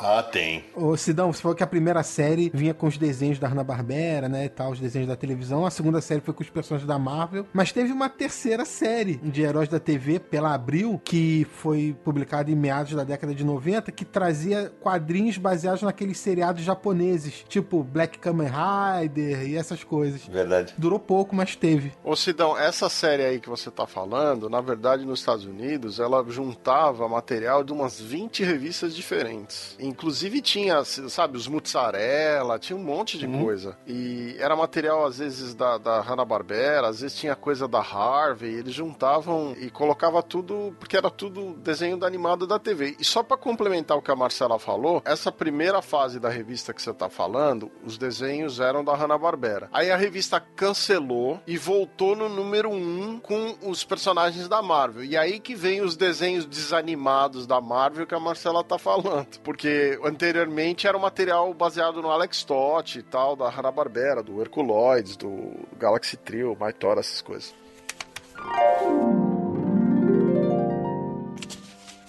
Bom, eu vou falar de um negócio que já falei 200 vezes, mas pra mim é saudoso. Eu sempre releio que é Legião dos Super-Heróis, a fase cinco anos depois, que começa em 1989, é pós-crise, que é Kate Giffen, Tom e Mary Bierbaum fazendo os diálogos e o Al Gordon fazendo a arte final. Eu acho maravilhoso esse material por vários motivos. Primeiro, que eles recontam a história da Legião. Começa do zero, a história é difícil de acompanhar, são muitos personagens, você tem que lembrar dos nomes, das relações, então era muito interessante. Segundo, que o material é bom, as histórias são legais. Num determinado momento começa o trabalho do Chris Prause, tem um outro momento que começa o trabalho do Jason Pearson e tem inclusive coisas do Stuart Immonen e tem coisas do Adam Hughes, né, ao longo da série. Então assim, bem desenhado, bem escrito, uma série que teve bastante impacto, tem uns 60, 70 números que são imperdíveis na minha opinião, sendo que o melhor da série tá nos três primeiros anos, né? E esse material a DC durante décadas não republicou. Aqui no Brasil não saiu, quer dizer, inicialmente não tinha saído. Então é uma, é uma raridade, mas eu, eu releio assim a cada dois anos. Eu, eu, eu quando eu vou pro Brasil, eu entro nas minhas caixas lá, acho o material e releio várias edições que eu curto muito. Outra da sessão nostalgia, tô aqui fazendo essa recollection aqui na minha cabeça. Uma que eu gostei muito quando eu li foi o Camelot 3000, que eu citei agora há pouco, né? Eu achei muito louca aquela história e, para falar a verdade, eu achei ela muito louca, mas não é algo que eu fico revisitando, mas eu acho que quando ela surgiu, sei lá, gente, foi 88, 89, alguma coisa assim, ela veio com uma hype tão grandona, né? Que às vezes a gente tinha aquela coisa no grupinho de leitores que você fala, porra, você leu isso aqui? Puta puta material foda, que legal. Aí às vezes você nem tinha gostado tanto, mas você fala, não, é foda mesmo, é legal pro caramba.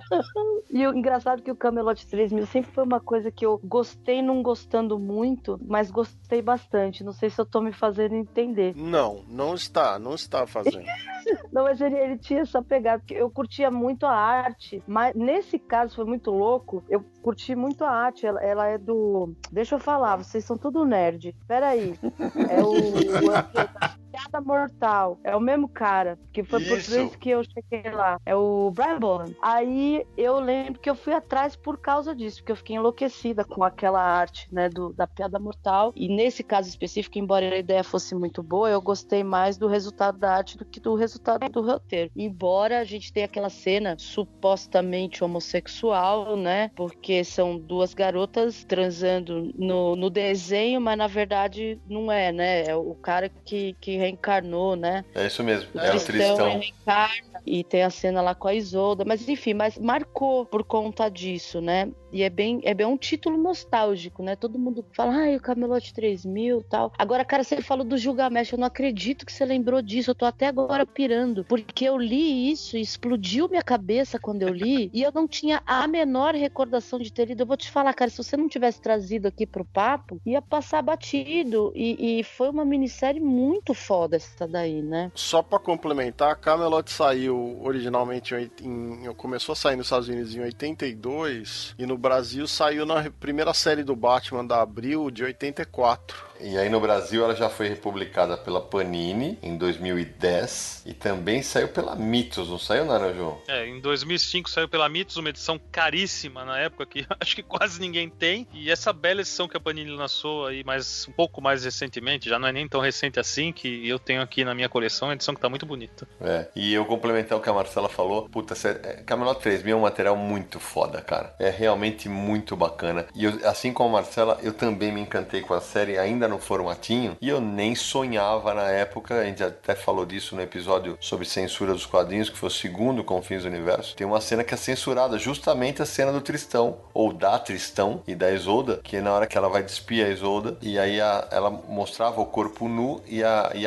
na época cortou a cena onde apareceria a bunda dela e inverteu os quadros pra fazer uma. criou uma narrativa, alguma coisa assim. E aí foi uma. Você vê, a gente leu na época, eu só fui descobrir isso muitos anos depois. né? O roteiro era do Mike W. Barr. Isso aí, eu só lembrava do artista, não lembrava do roteirista, não, sinceramente. E aliás, cada capa que o Boland fez, que pelo amor de Deus. Ah, ele né? era foda, né? Era, não, é. Foi o que me levou pra lá, né? Mas eu me lembro que eu me encantei muito com a arte, com a narrativa. Ele é muito, muito foda, né, cara? Eu tô lembrando aqui de um material, que na verdade, duas revistas que publicadas na mesma época, que fizeram muita gente que não lia quadrinhos ler quadrinhos, que foi a Chiclete com Banana e a Circo, lançadas entre 1985 e 1991, mais ou menos. Chiclete com Banana teve uma duração maior, né? E tava lá o Angeli, o Laerte, o Glauco, o Adão Iturrusgaray, o... tudo com edição do Toninho Mendes, clássicos das HQs nacionais, especialmente na Circo, tem algumas, algumas histórias lá que virava a cabeça da gente do, do avesso, como uma história de amor do Luiz G, a insustentável leveza do ser do Laerte, os palhaços mudos do Laerte, tinha todas as tirinhas lá do Don Angeli, né, Rebordosa, o Woodstock, os escrotinhos, o Geraldão, os neuras do, do Glauco, eu acho que marcou época, assim, de toda uma geração, uma qualidade espetacular, eu sei que vendia super bem na época, eu tinha amigos que não liam quadrinhos, que colecionavam, e admito que eu tenho saudades dessas duas revistas. E, só- e só para contextualizar aqui, o Naranjo falou do Laerte, porque ele tá citando da época, que na época era o Laerte, hoje, evidentemente, a Laerte. Eu gostava muito desse material e eu acho esse a Insustentável Leveza do Ser, que o título é adaptado, né? Mas essa história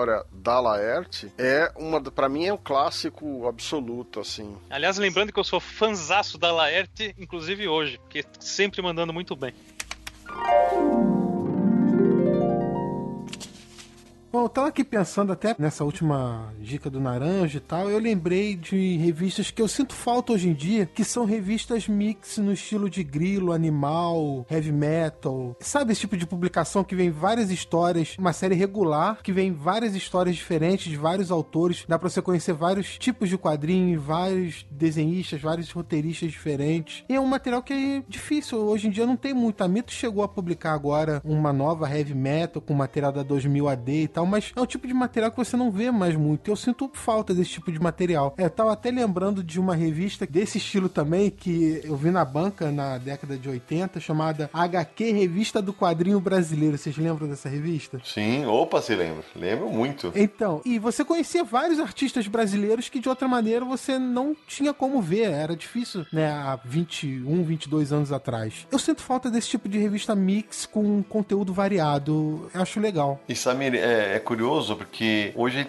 as revistas mix, elas estão, tirando essa, essa tentativa da Mitsu, elas estão restritas ao, ao mercado de super-heróis, né? E ainda assim agora estão rareando, né? Já com a Panini. É, até para super-heróis estão rareando, porque, sei lá, Homem-Aranha só vem Homem-Aranha, Homem de Ferro só Homem de Ferro, Superman só Superman, e os outros personagens vêm no encadernado próprio, alguma coisa assim. Mix, mix mesmo, tá ficando mais raro. Exatamente. O Naranjo falou, eu vou aproveitar o gancho do Naranjo que ele falou da Circo. Uma das minhas saudades é ligada a uma série que saia pela Circo, que é Piratas do Tietê da Laerte, né? É um material espetacular, é um material maravilhoso. Foi publicado em 90 a 92 pela Circo. Depois chegou a sair Pocket pela LPM e a Devir em 2007 e 2008, veja só, já faz 12 anos. Devir em parceria com a Jacaranda, que era do Toninho Mendes, publicou em três volumes a saga dos Piratas do Tietê. Eu tenho uma vontade maluca de reler esse material o tempo inteiro. Eu acho uma pena que leitores mais novos não tenham acesso a esse material. Piratas do Tietê é um clássico do quadrinho nacional, precisava ser republicado. Para os entendedores entenderão, tem o clássico Segredo do Morcego, né? Que para quem não sabe é isso aqui no seu rego.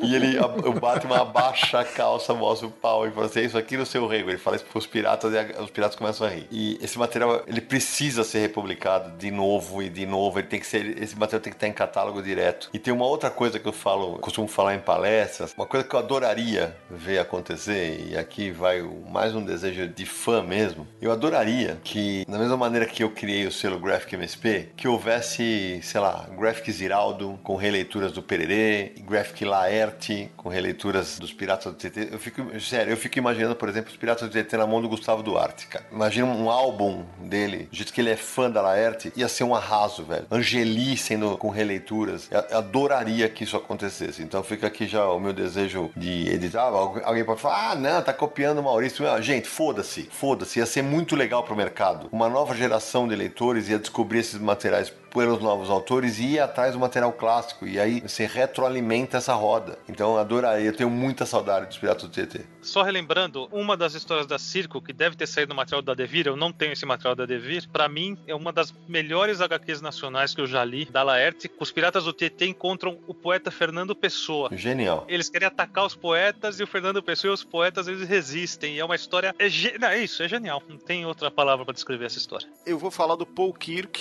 que pouca gente vai lembrar pelo nome, mas era um personagem desenhado pelo Walt Simonson, que saiu numa revista do Batman, Detective Comics da década de 70, e ele era conhecido como o Caçador, o Manhunter. Esse material, o Paul Kirk é um personagem da década de 40. Ele foi ressuscitado na década de 70 pelo Art Goodwin, e ele criou lá uma historinha de espionagem com esse personagem, e no final da história, inclusive, tem uma participação do Batman, e é um clássico com o Walt Simonson, foi talvez a primeira vez assim que o Walt Simonson ganhou um destaque na minha cabeça antes do Thor, antes dele fazer todas as outras coisas que ele ficou mais famoso. E é uma série que também na época fez um furor aí na década de 80, por volta de 82, 83, quando saiu nas revistas do Batman, da editora Abril. E teve esse material foi republicado nos Estados Unidos como um encadernado, porque são poucas páginas, que eram, eram várias histórias de oito páginas que formavam uma história fechada. Então a DC, se não me engano, lançou isso num encadernado de 56 páginas. Um, é um encadernado pequeno. Ô Nara, a gente matou saudade desse personagem nessa semana, não é isso? Exatamente. Inclusive tá aqui do meu lado a edição Batman Lendas do Cavaleiro das Trevas, Ash Goldwyn, volume 1, com a história completa do personagem, o Caçador. Tá tudinho aqui, formato americano, lindão. Fica aí para todo mundo comprar. Eu acho que o Sérgio devia comprar para guardar para pegar em dezembro quando vier ao Brasil. Pode deixar. gente, vale quadrinhos que faz a gente se sentir burro? Porque. Vale? Não, porque esse, esse, aqui é uma história interessante, que na verdade é, é nostálgica, é importante para mim, é velha, é uma coisa, é uma minissérie, né? História fechadinha e tal, mas ela tem uma, uma importância para mim, porque foi o primeiro contato, o primeiro gibi que eu realmente li na vida, casa de um amigo meu, e cheguei lá, dois amigos estavam lendo, e eu vi que era tipo um ritual aquilo, né? Aí eu entrei, oi, beleza, beleza, tal. Ele pega um ali e lê. E era Ronin, do Frank Miller. E até, até hoje é muito engraçado, porque eu não sei se eu comecei a ler a revista pelo número 3, né? E por isso ela nunca fez nenhum sentido para mim. Mas assim, foi muito engraçado, porque eu me apaixonei por quadrinho lendo Ronin. E essa é uma experiência contraditória, porque, enfim, é Frank Miller, a arte de Ronin é muito sofisticada, e eu tive muita dificuldade de entender a narrativa, a construção, porque era a primeira vez que eu tava vendo uma graphic novel na vida. Assim, Batman, eu gostava, então, do Batman da TV, né? Eu fui descobrir o Batman dos quadrinhos depois de ter lido Ronin e começado a ler com mais frequência, né? Então eu me lembrei dessa daqui, eu não sei o que vocês acham desse título, enfim, né? Mas eu, nessa conversa aqui me deu vontade de voltar lá na prateleira e ler outra vez para ver se dessa vez eu consigo absorver melhor, porque no meu primeiro contato eu falei, gente, que legal isso aqui, pena que eu não entendi nada. Eu vou te falar que a primeira vez que eu li também tive essa, eu não falei, acho que eu não, eu não tive, não entendi na plenitude não, mas quando eu reli depois de alguns anos, putz grila. É, né, eu vou fazer esse exercício, porque agora que a gente já se abraçou com aquela história lá do, do Void Índigo, então eu já senti que talvez fosse uma questão menos de QI e mais de na época estar tá preparado para lidar com o material, né? Ô Marcelo, e aí, se, não sei se você sabe, mas em 2016 saiu uma edição da Panini, capa dura, bacanuda, que também vale a pena conferir, porque tem toda a minissérie do Ronin encadernada. Em 1984 tinha uma. surgiu uma comic shop que era um negócio raro em São Paulo, naquela época, surgiu uma comic shop na Alameda Lorena que durou pouco tempo. E eu achei o Ronin número 6, que era a última edição. E então eu não entendi picas, estava em inglês, não entendi porra nenhuma. Peguei aquela edição, comprei, porque era Frank Miller, eu já gostava. E o fim da história, que tem aquelas várias páginas que formam um negócio só, né? E no americano, são acho que quatro páginas que formam, se desdobram e formam um negócio enorme, assim. É a última página da história. Como eu não tinha, só tinha essa edição, eu tive que esperar sair no Brasil. E quando saiu no Brasil, não saiu assim, porque as páginas saíram cortadas, né? Uhum. Vocês vão lembrar que a edição da Abril eh, não tinha dobra, as páginas saíam como se fizesse parte do caderno uma do lado da outra. Então era difícil de você entender que aquilo formava um desenho só e se esticava, né? Era difícil de você enxergar o desenho, né? Ah, obrigada, porque eu acho que você acabou de resolver um problema que eu achava que eu tinha dislexia durante 20 anos. Você me curou. Obrigada, Sérgio. Olha, eu nunca soube que era um desenho só. Aí eu vi a Matrix agora. 呵呵。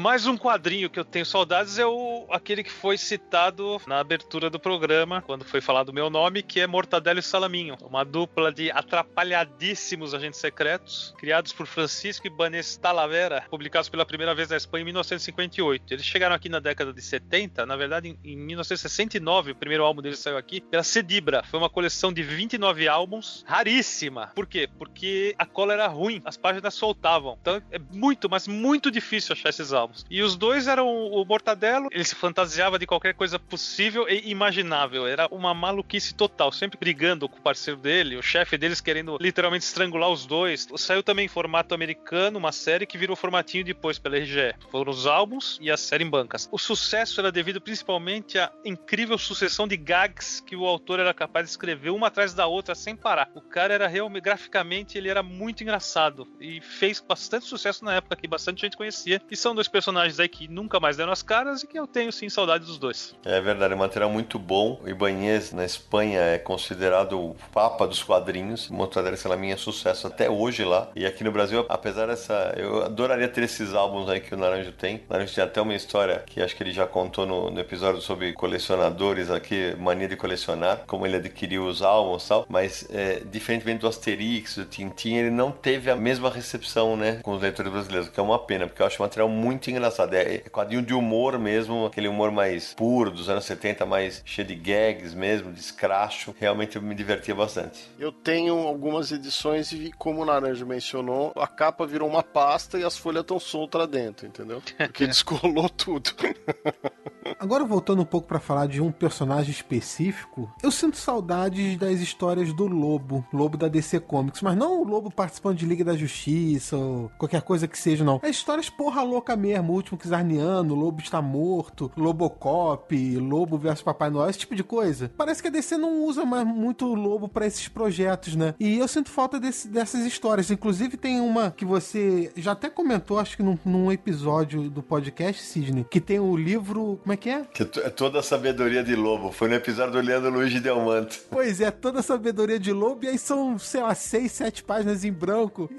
E, e conseguiram fazer. Assim, esse tipo de coisa não, a DC não faz mais com o lobo, né? Fica colocando na Liga da Justiça, numa aventura do Superman ou sei lá o quê. Ah, não, o lobo porra louca que é legal, cara. Tentaram reformular o lobo recentemente aí, foi um desastre completo, desistiram. Eu sinto falta desses projetos malucos com ele. Eu lembro do é. Lobo Está Morto, eu acho que é uma das coisas mais sem noção que eu já li da DC dos quadrinhos. É muito, mas é muito sem noção esse, essa história. Essa, essa eu lembro, essa ficou gravada. É, eu, eu tava tentando fazer uma, uma correlação na minha cabeça aqui. Guardadas essas proporções, o Lobo era o Deadpool daquela época, né? Sim. Pra hoje, né? Talvez por isso que não me pegasse tanto. Só que ele era mais, bem mais putardo, pra usar o termo que ele usava. Eu diria que o Lobo é o Deadpool que vale. Muito bom, Naranjo, muito bom. Já gostei mais agora. Chorem, fanboys, chorem. E eu vou falar um negócio para vocês. Para mim, o lance do Deadpool, aquele lance da metalinguagem que todo mundo fala, foi copiado do que o, o Bernie tinha feito na She-Hulk, vocês lembram? Sim, sem dúvida. Sim.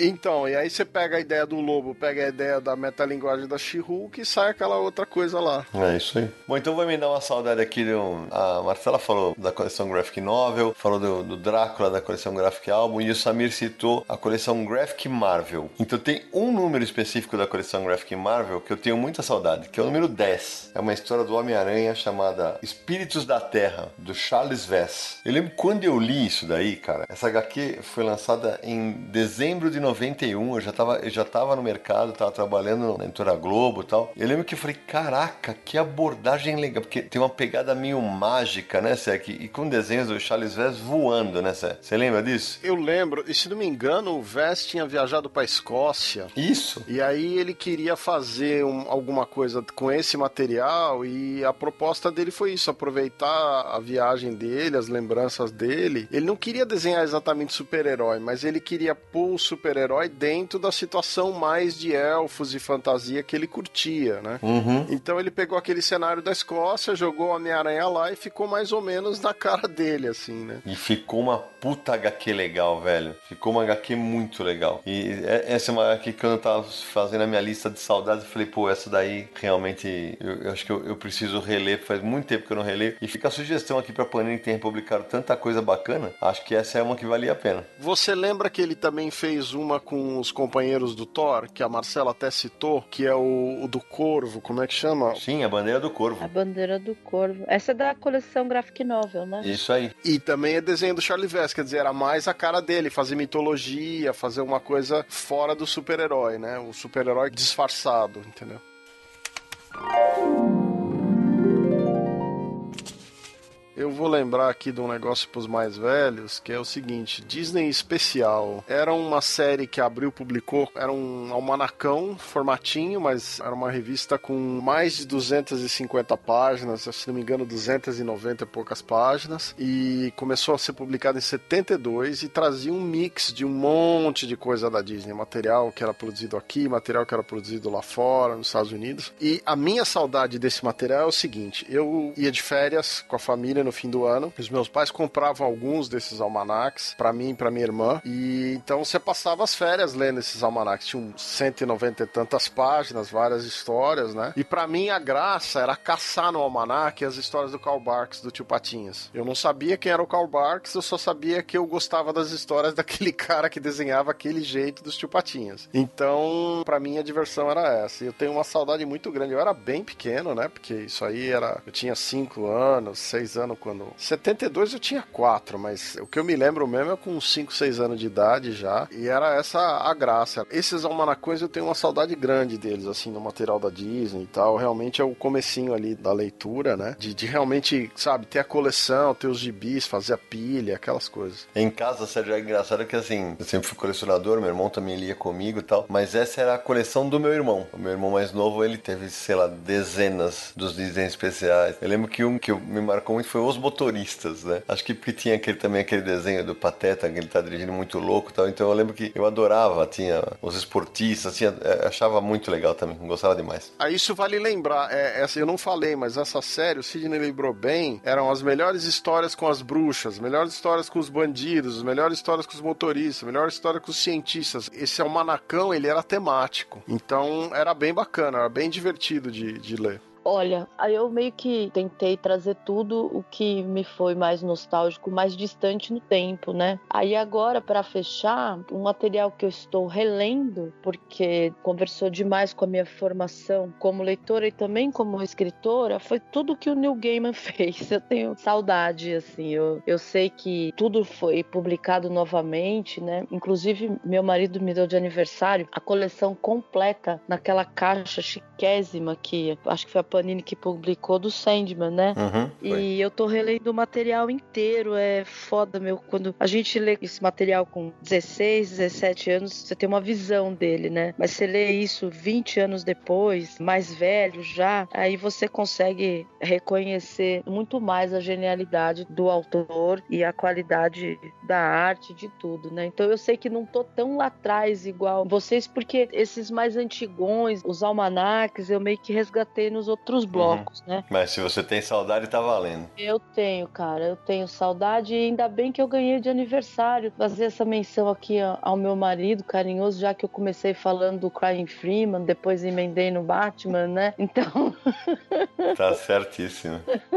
A minha última indicação vai ser mix, cara, vai ser mais de uma, porque eu vou falar de duas obras que eu tenho saudade, porque sei que as duas sairão em breve no Brasil. A primeira é Moon Shadow, escrita pelo J.M. DeMatteis, desenhada pelo John J. Mutt, que saiu pela editora Globo aqui no Brasil nos anos 90. Eu, inclusive, trabalhei na minissérie. É um material que eu lembro que na época ele foi classificado como um conto de fadas para adultos. A gente já falou de Moonshadow no primeiro HQs que merecemos ler, e por que, que eu falei que vai sair? Porque a Pipoca Nankin deve lançar esse material, não sei se esse ano ou no ano que vem, inclusive com o acréscimo da HQ inédita que é Farewell Moonshadow, então deve sair tudo junto. É um material maravilhoso, realmente uma, uma pegada mais lírica, bem anos 80, 90 e tal, e tem uma curiosidade nessa história, né? A gente falava fora do ar, eu falei do John J. Mutt, né? Mas tem Kent Williams também. Ele pinta os capítulos 6, 10 e 12. E tem George Pratt também na, na pintura dos capítulos 11 e 12. E eu sei disso porque eu tô vendo uma resenha num tal de Universo HQ, né? É, assinada pelo Rodrigo Emanuel Fernandes. Saudade do Rodrigo. Um resenhista que escrevia muito, muito bem. Faz tempo que eu não tenho contato com ele. Mas assim, é um material muito bacana e tem uma curiosidade. Esse material originalmente saiu nos Estados Unidos pelo selo Epic da Marvel. E ele é um dos poucos materiais que a gente pode dizer que saiu pelas duas Majors, porque Moonshadow foi republicado pela Vertigo. É porque como o selo Epic era um selo de direito autoral, tudo que saía no selo Epic, o direito final era do autor. Isso. Então, várias das publicações do selo Epic, como Dreadstar, foram depois parar em outras editoras. O Moonshadow é um exemplo disso. Exatamente. E o Moonshadow começou a ser lançado nos Estados Unidos em 85 e em 95, isso pela Epic, né? Epic Marvel, a Epic era um selo da Marvel, né? E em 95 sai pela Vertigo. Então esse material é a primeira das saudades que eu queria matar Tá? A outra saudade que eu espero que os leitores brasileiros matem em breve é do irredutível gaulês Asterix, que a gente não, não vê um álbum do Asterix aqui há alguns anos, porque a Record parou de publicar. É, o último álbum segue inédito no Brasil e em 7 de junho desse ano, numa nota do Sérgio Codespot, a gente anunciou que a Record não tem mais os direitos e quem vai publicar no Brasil, apesar de ainda não ter anunciado, é a Panini. Essa informação foi dada pelo Universal aqui e a gente espera realmente que a Panini traga de volta todos os álbuns do Asterix, porque o Asterix é, é, aula de história com muito bom humor, é diversão, a gente aprende com os gauleses todos, o Obelix, Chatotorix, é, o Ideia Fix, que é o cachorrinho, o Abracursix, todos eles, cada álbum é, é, realmente tem a sua peculiaridade. Claro, tem uns melhores que os outros, mas Asterix é um material que tem que estar disponível para o leitor brasileiro o tempo inteiro. Eu sempre achei que fosse Chatotorix. É, boa pergunta. Eu falo Chatotorix. Eu acho que eu vou com o naranjo. Eu, eu acho que você tá certo, porque é Obelix, Asterix, Abracursix. É verdade, você deve estar certo. Eu falei errado. Rapaz, é difícil isso, hein? Peguei o Sidão! É!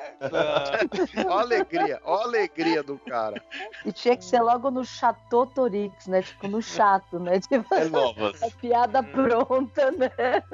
Mas olha só, pra finalizar essa saudade toda, então, saudade de ter 7, 8, 9 anos de idade, não ter boleto pra pagar, eh, ter que- poder sentar lá na sala de sábado, quando tava em casa, ninguém saía, fazer um círculo em volta de mim, não é nenhuma coleção completa, mas os números diversos lá do Cebolinha, separava da Mônica, do Mickey, do Pato Dono, do Zé Carioca, do Pimentinha, um pouquinho de cada, do Recruta Zero, do Agar, Brasinha, Gasparzinho, o que mais tivesse, ficava lá no meio, horas e horas, bolsa de livros de faroeste, os manuais, manual do super-herói, manual do espião, manual do detetive, manual da Mônica, manual do Mickey, manual de Patinhas, e pra mim aquilo era uma tarde sozinho, e, daí, tava feliz no meio de quadrinhos, né, e dos derivados. Então, pra finalizar, acho que essa é a minha grande saudade. É, eu vou terminar onde tudo começou, que foi lendo os quadrinhos da Turma da Mônica. E os quadrinhos da Turma da Mônica da década de 80 ali, começo da década de 80, era um traço diferente. Às vezes você reconhecia, você via nuances nos traços dos personagens, dependendo de quem estivesse desenhando ali, de uma história pra outra. E eu lembro de comprar a revista da Mônica, do Cebolinha, que o Cebolinha é meu preferido da turma.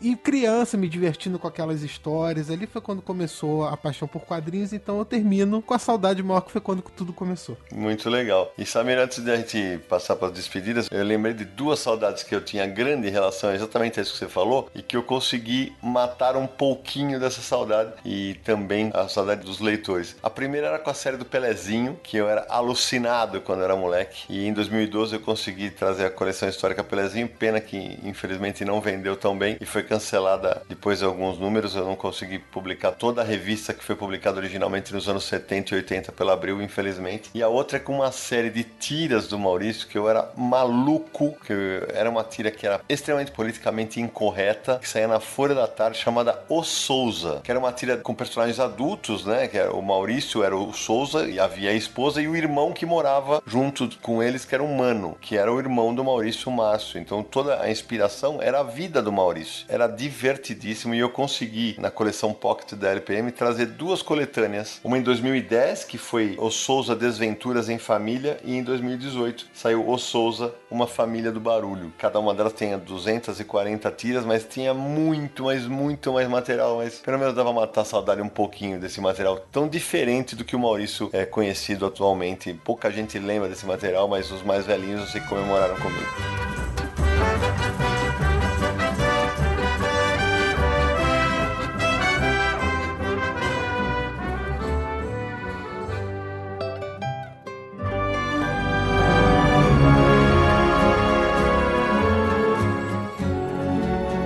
Samir, antes de darmos tchau, aqueles contatos bacanas para quem quiser acessar o Confins Universo. Os ouvintes de mais tempo aí do Confins já sabem de cor, mas quem estiver ouvindo agora e quiser entrar em contato com a gente, ouvir os outros episódios, é muito fácil, é só acessar podcast.universohq.com. Lá você vai ver todos os 87 episódios listados, pode fazer uma maratona também. Se você prefere o iTunes, também estamos lá. Busque por Confins do Universo. Você pode assinar o feed, pode deixar sua avaliação lá votando em quantas estrelinhas você acha que Confins do Universo merece e deixar o seu comentário também. E Spotify também estamos lá. Se você ouve músicas pelo Spotify, assine o Confins do Universo na área de podcast e receba todos os novos episódios. Para mandar um e-mail pra gente é podcast@universohq.com ou para mandar uma mensagem de áudio pelo WhatsApp é DDD 11 94583 5989. O Confins do Universo é um podcast do site Universo HQ, www.universohq.com, falando tudo sobre quadrinhos. E nas redes sociais basta nos encontrar buscando Universo HQ no Facebook, no Twitter e no Instagram. Ô Samir, antes de passar para as despedidas, eu vou pedir licença para meus sócios aqui e fazer um, um jabazinho triplo aqui. Manda. É, o primeiro é o seguinte: dia 26 de outubro eu vou ministrar meu workshop de edição de quadrinhos em Belo Horizonte. Então, a galera que é de Minas Gerais e que ouve o programa e quiser participar comigo, vai ser na Casa dos Quadrinhos. No meu Instagram tem, você clicar lá no- na minha bio, tem o link pro workshop. Também falar da minha coleção no Club, que é eu tenho um clube de assinaturas para leitores, olha que legal, para quem é fã do meu trabalho. A cada mês eu indico um quadrinho. Fala aí qual foi o primeiro quadrinho. Ah, é, o primeiro quadrinho foi a história de Joe Schuster, o artista por trás do Superman. E agora em outubro já sai o segundo e assim por diante. Tem assinatura anual, tal, a galera tá curtindo, tá gostando porque além da, além da HQ vem alguns brindes, tem um encarte especial feito por mim, tem cards colecionáveis dos meus autores favoritos. Então, para quem quiser conhecer também tem o link lá na minha bio do Instagram. E a terceira é que eu tô muito feliz aí, até para juntar com o tema da saudade. Eu recebi um convite da Dentro da História, que é uma editora que publica livros e que você personaliza você mesmo, você faz um avatar seu e ele participa de uma história com um personagem. E eles me convidaram para escrever a história do Batman. E aí você cria um avatarzinho, a criança é um livro infantil, né? E a criança participa de uma história do Batman. E essa é só a primeira delas, porque também vai sair do Superman e da Mulher Maravilha que eu escrevi também. Então tô muito feliz. Quem quiser acessar, a editora Dentro da História também tá lá nos meus links do Instagram. É isso. Obrigado. Minha querida Marcela Godoy, que honra, que prazer ter você aqui com a gente. Agora você já sabe o caminho, espero que você tenha gostado. Suas despedidas. Ai, nem me fala, Sidão. Olha, eu quero agradecer você, o Naranjo, o Samir, o Codespa. Que especial, gente. Muito obrigada pela gentileza do convite, pelo carinho, pela paciência, porque eu falo pra caralho, falo muita merda. Então é difícil, né? Eu sei. Mas vocês foram muito gentis.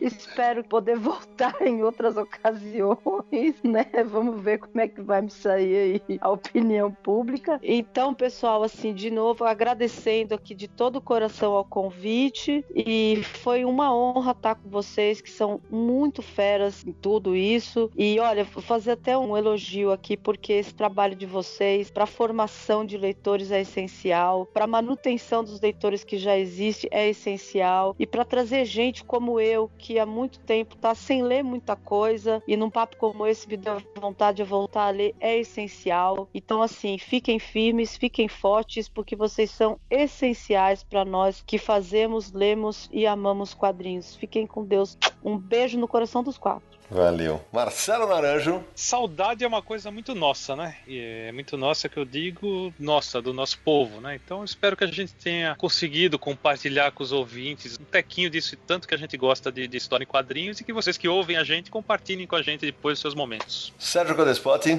Olha, eu queria agradecer muito a presença da Marcela. A Marcela é uma das minhas melhores amigas, a gente tem uma história antiga aí. E agradecer o pessoal que patrocina o programa e o site sempre, né? E vocês que têm paciência de gravar de madrugada, de noite e ficar aqui, meus irmãos de sempre, brigando e lutando para falar um pouco mais de quadrinho. Samir Naliato. Primeiro eu queria agradecer a Marcela Godoy por ter aceitado participar. Sei que a agenda dela é cheia, mas esteve aqui com a gente até essa hora da madrugada. Obrigado e obrigado pelas palavras também. E reforçar a ideia do Naranja aí, pessoal. Deixar nos comentários também as suas histórias, saudades de quando começaram a ler quadrinhos ou do que gostam, pra gente aumentar essa conversa aí. E eu termino agradecendo demais a Marcela. Uma honra pra gente, meus queridos Sérgio, Samir e Naranja, todo mundo que nos apoia, todo mundo que nos ouve. E eu termino na torcida para que os quadrinhos sigam deixando saudades nos leitores para todo sempre. E a gente se encontra no próximo episódio de Confins do Universo.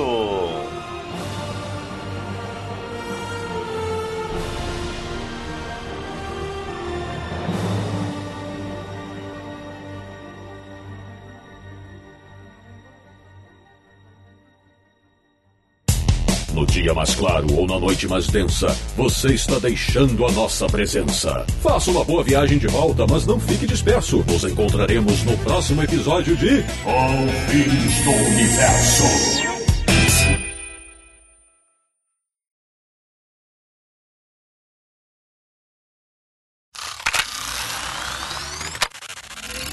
Aqui apareceu gravando. Então vamos lá. Um, dois, três. Pá, pá, pá. Pá, pá. Puta, saiu um de É cada não, jeito. falou, espera aí, não sei o que, eu parei. Ai, caralho, já começou bem hoje essa porra. Então vamos lá, já vai. Já, já vamos pros extras antes de começar. Vamos lá. É.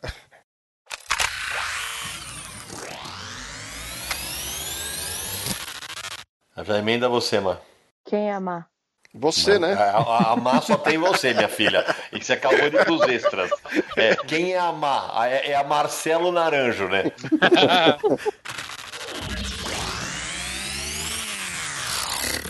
Este podcast foi editado por Radiofobia, podcast e multimídia.